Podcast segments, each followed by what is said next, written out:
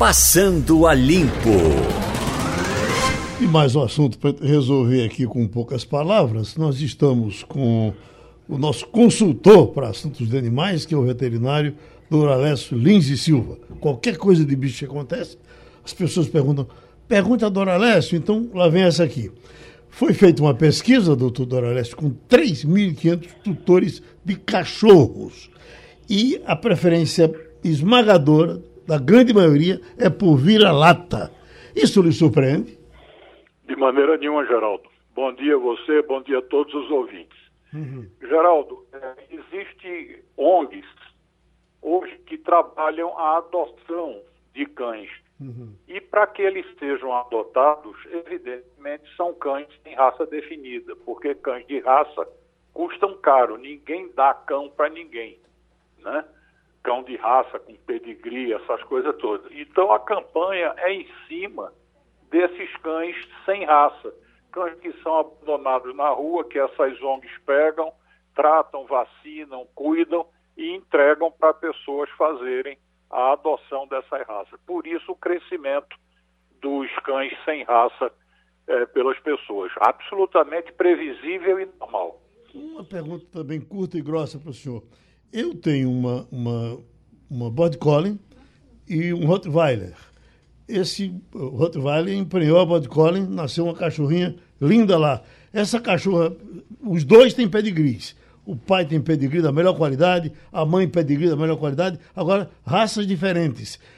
Isso faz com que a minha cachorra que nasceu seja vira-lata? Não. Vira-lata é o que normalmente chama tecnicamente de SRD, é sem raça definida. Uhum. Esse animal que nasceu na sua, na sua casa é um animal de raça definida, só que não é de raça pura, ele é um mestiço entre duas raças. Sim. Romualdo, como é que está a sua vira-lata para o doutor resolver? Olha, na prática, Doralessa, muito bom dia para o senhor. Eu tenho cachorros de raça. Um é um Schnauzer gigante e outra é um pastor alemão. Agora, acho interessante essa pesquisa, mas como boa parte das pesquisas, elas às vezes também não refletem necessariamente o que as pessoas têm em casa. Eu nunca fui pesquisado, mas digo que sou apaixonado pelo cão pastor alemão. É, o cão pastor, eu acho o, o, o pastor alemão muito inteligente como pastor de Malinois enfim, os cães pastores, esse mesmo que Geraldo está criando, o Border Collie, é inteligentíssimo, é um cão maravilhoso. Eu estou criando um agora, eu, eu era criador de Fox Terra inglês, mas minha última Fox morreu e minha filha inventou agora de, de criar um tal de Shiba Inu. É uma raça japonesa que é o Akita em miniatura, né? Inteligentíssimo, viva, esperta, que é uma figura a, a bichinha. Shiba Inu. É uma raça pouco conhecida, é uma raça que está sendo introduzida há pouco tempo no Brasil, mas eu estou muito satisfeito com ela. Eu, pessoalmente, prefiro é, cães de raça, não cães é, conhecidos vulgarmente como vira-lata.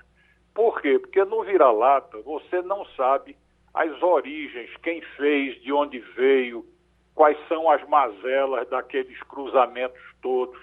E um cão de pedigree, não. Você normalmente compra num, num canil, uma pessoa que cria muito tempo, que seleciona. Você sabe toda a origem do animal, toda a linhagem por conta do pedigree. Então, eu pessoalmente prefiro assim. Agora, não é barato. Uhum. Né? Normalmente, esses cães são caros. Pronto, então, muito obrigado e parabéns por vira-lata, porque ele foi muito bem qualificado aqui na pesquisa brasileira. Já estamos com Fabiola Góes Vamos conversar com ela, Wagner? Vamos lá, Fabíola, que estávamos acompanhando agora há pouco uma cerimônia em Moscou, onde o presidente Vladimir Putin acabava de anunciar a anexação de territórios ucranianos e também informando a respeito de um cessar-fogo nessas regiões. Como é que está sendo a repercussão aí nos Estados Unidos, já que o Ocidente não considera essa, essa medida do presidente Putin como legal, Fabiola? Bom dia, Wagner, bom dia, Geraldo, bom dia a todos. A repercussão é enorme, como vocês podem imaginar. O, é a maior anexação forçada de território depois da Segunda Guerra Mundial. Esses referendos que foram feitos em quatro regiões na Ucrânia são considerados pela comunidade internacional totalmente fora da lei, de todas as regulações de legislação eleitoral que tem por aí pelo mundo.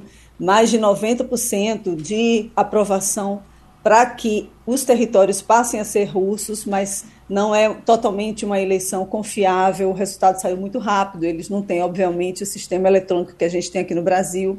Então, está sendo tudo muito discutido. E no momento de acirramento da guerra, em que os Estados Unidos e outros, outros países estão reforçando o arsenal que a, a Ucrânia tem para se defender. Ontem mesmo, o Senado americano aprovou uma, um, mais um pacote né, de empréstimo, de ajuda para a Ucrânia, de 12 bilhões de dólares. Pelas minhas contas, já são quase 25 bilhões de dólares que os Estados Unidos já liberaram para a Ucrânia comprar arma, com lançamento de, de mísseis, com armamentos pesados para destruir aviões. Já destruíram aviões na semana passada, quatro aviões russos.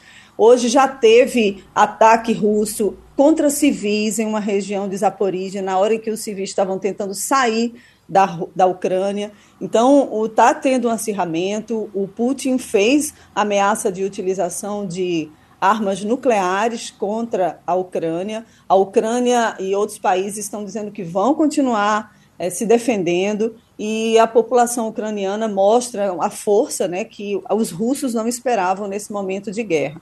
Então, é, essa anexação pegou muito mal para o Putin, é, ele está demonstrando um certo é, descontrole, ali, um certo desespero, porque não conseguiu ocupar e invadir a Ucrânia logo no início, eles esperavam que tomassem a região várias regiões na Ucrânia, principalmente Kiev, em alguns dias isso não aconteceu. E aí agora, com a anexação desses territórios, são mais ou menos de 15 a 20% do território ucraniano. Ele pode dizer agora que se houver alguma tentativa de retomada dessas áreas por parte da Ucrânia, aí seria uma guerra declarada da Ucrânia contra a Rússia. Né? Então, ele poderia utilizar toda a população de homens para poder lutar nessa guerra e já, já convocou né, alguns conscritos na semana passada, 300 mil, muitos saíram da Rússia para não ter que servir nessa guerra, mas é um momento em que está toda a Europa, todos os países, nos Estados Unidos também, de olho no que pode acontecer nos próximos dias. Só um adendo, Fabíola, ao referendo que foi realizado esta semana. A gente que está aqui no período em, em cima da eleição, para dizer pré-eleitoral, a gente sabe como é que a gente vai para uma sessão eleitoral votar. Quem foi para esse referendo votar se deparou com a sessão eleitoral com russos fazendo o referendo, né? Os mesários eram russos vestidos com camisa da Rússia, bandeira da Rússia dentro da, da sessão e ainda o hino da Rússia tocado. Na sessão, você ia votar em quem? Né? Que alguém vai dizer não ali, então por isso deu mais de 90%, Fabiola. Igor? É isso mesmo. Ô, Fabiola, muito, boa, muito bom dia para você. Uh, no meio dessa confusão toda, aí a gente sabe que o Biden está fazendo essa cúpula e oferecendo fundos para conter influência da China no Pacífico. Como é que está a relação dos Estados Unidos com a China, como é que está essa, é, essa relação? Isso a gente sabe que está tenso, principalmente por conta é, de Taiwan, mas é, tem alguma preocupação maior em relação a, a isso, não? Bom dia, Igor. Tem sim. O que aconteceu? Durante anos, os Estados Unidos se relacionando com vários países, né, no multilateralismo, deixou a China um pouco de lado e agora eles estão vendo o poderio que a China tem, não só em termos de armas, mas também em termos de potencial de comércio, principalmente na região do Indo-Pacífico. Aí o que, que o Biden está fazendo agora? Ele está correndo atrás do prejuízo ele montou uma cúpula de dois dias aqui nos Estados Unidos, na quarta e na quinta-feira, reunindo 12 chefes de Estado, e, e ele está apresentando um pacote de 4 bilhões de dólares para ajudas nesses países, ajudas comerciais, treinamentos militares também nessas regiões. Isso daí inclui Nova Zelândia, inclui Austrália. Lembrando que a Austrália faz parte de um pacto AUKUS, que junto com o Reino Unido para a construção de submarino né? E, e deixou aí algum a França do lado de fora, que já foi um tema bem controverso. Então, o Biden ele está tentando fazer com que esses países se voltem para os Estados Unidos. Ele deixou um pouco, os, na época do Trump, principalmente, eles deixaram essa relação muito frouxa, aí, a China liderando as, as reuniões aí no Indo-Pacífico. Esse ano já teve chanceler da China que já foi se reunir com oito países da região, então o Biden meio que está correndo atrás. Já teve um problema na Ilha Salomão, que fica no Indo-Pacífico, em que navio americano tentou embarcar lá na região e foi negado. Então, está tendo uma, uma essa cúpula, né, já tá, exatamente para reunir todos eles de volta e ficar nesse núcleo aí em torno dos Estados Unidos. E a relação da, da China com os Estados Unidos não é boa, principalmente por causa de Taiwan. Né, vários parlamentares, inclusive a Nancy Pelosi, que é a, a, a chefe aqui da, do, da Câmara dos Deputados, representantes, né?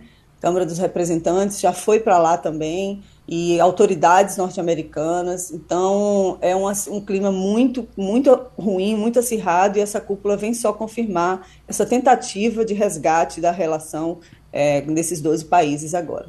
Bom, Fabiola, um abraço para você. Você sabe, a nossa cobertura de eleição já começou.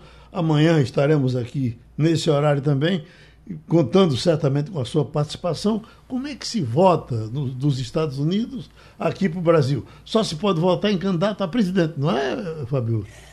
É isso mesmo. Inclusive, eu vou ser mesária nessa eleição aqui no Hotel Hilton, aqui no Olha. centro de Washington. Os brasileiros vão votar né, nessa, os brasileiros que conseguiram transferir a tempo o título de eleitor vão naturalmente votar em candidatos à presidência da República. A gente não vota aqui em senador, então, assim, é uma, é uma, é uma eleição bem selecionada para candidatos a presidente.